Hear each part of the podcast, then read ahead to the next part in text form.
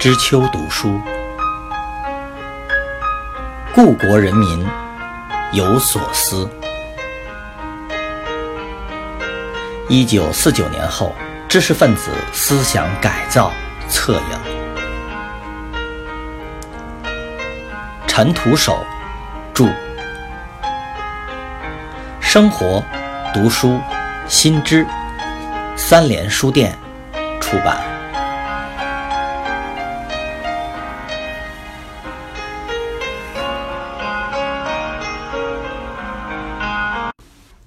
汤用彤，五十年代的思想病。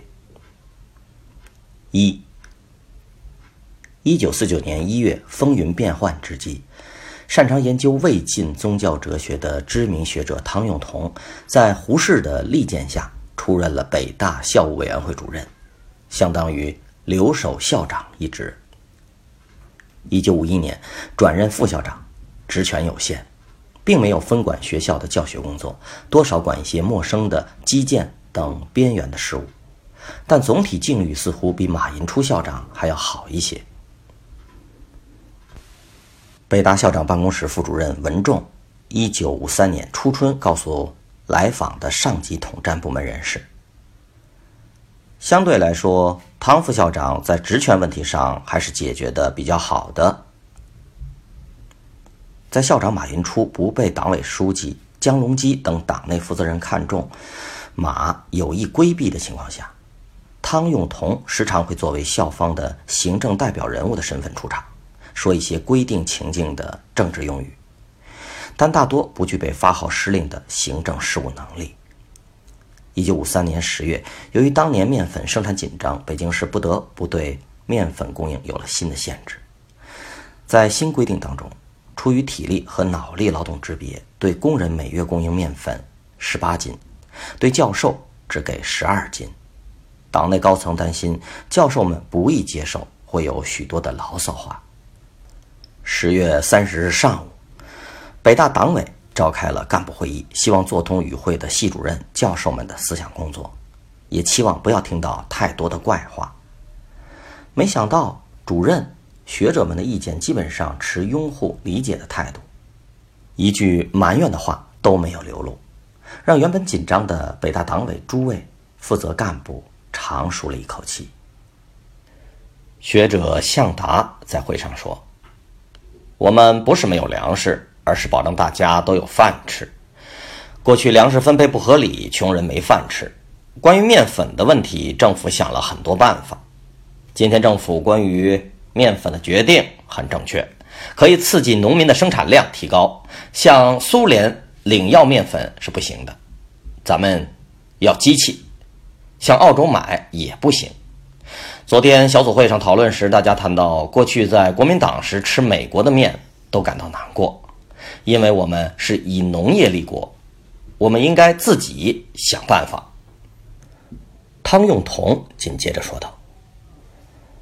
目前关于面粉的问题决定，不是说我们粮食有什么问题。一九五二年全国粮食产量是往年产量的最高峰，今年至少不比去年少，不但没有问题，而且还有剩余去换战略物资。面粉的产量比以前增加，是因为过去大家的习惯看法认为吃细粮生活水平高，所以细粮不够多。这不是说粮食有什么问题，而应从积极的方面去看，它是社会主义改造的一部分，是最好的事情，是国家往前进的问题。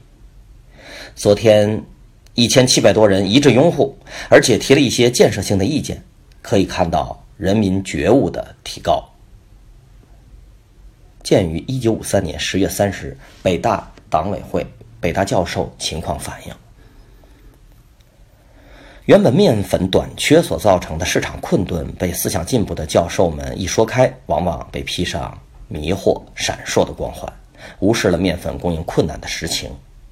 汤用彤说到粮食生产无问题，细粮增减的缘由，竟归之于国家向前进、社会主义改造、人民觉悟的提高，人为的拔高到概念性的思想高度，不知是上级的授意。还是自己的念头呢？汤用彤回到家后，却决定每天早晨要吃一顿粗粮，并且向爱人讲增产节约的道理。一九五三年十一月六日，市高校党委会出了名为《各校教授对面粉计划供应的反应》的一期简报。汤的这一细节被记录到简报中，当作积极宣传执行的先进典型言行，登在该期首页。检索那几年学者们对政治问题的表态，可以发现，汤用彤一向讲的较为诚恳谨慎，基本上表达了一种昂扬向上、乐观其成的进步倾向。譬如，一九五四年六月，报刊公布宪法草案，其中不少利益和框架，还是颇让汤用彤等学人们感到欣慰。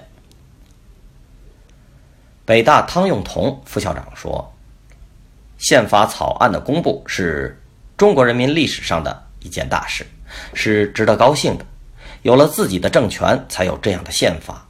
我们的宪法是革命的结果，不折不扣的人民的宪法，超过了过去人们的梦想。对流血牺牲的先烈们也是很大的安慰。鉴于一九五四年六月十六日高校党委宪法草案公布后。高等学校师生的反应。汤用彤称赞草案有一种意想不到的好，整段发言虽为人们熟悉的套话模式，革命性强，但带有自然而然的喜悦之情，反映了相当多的知识分子认同和迎合的心声。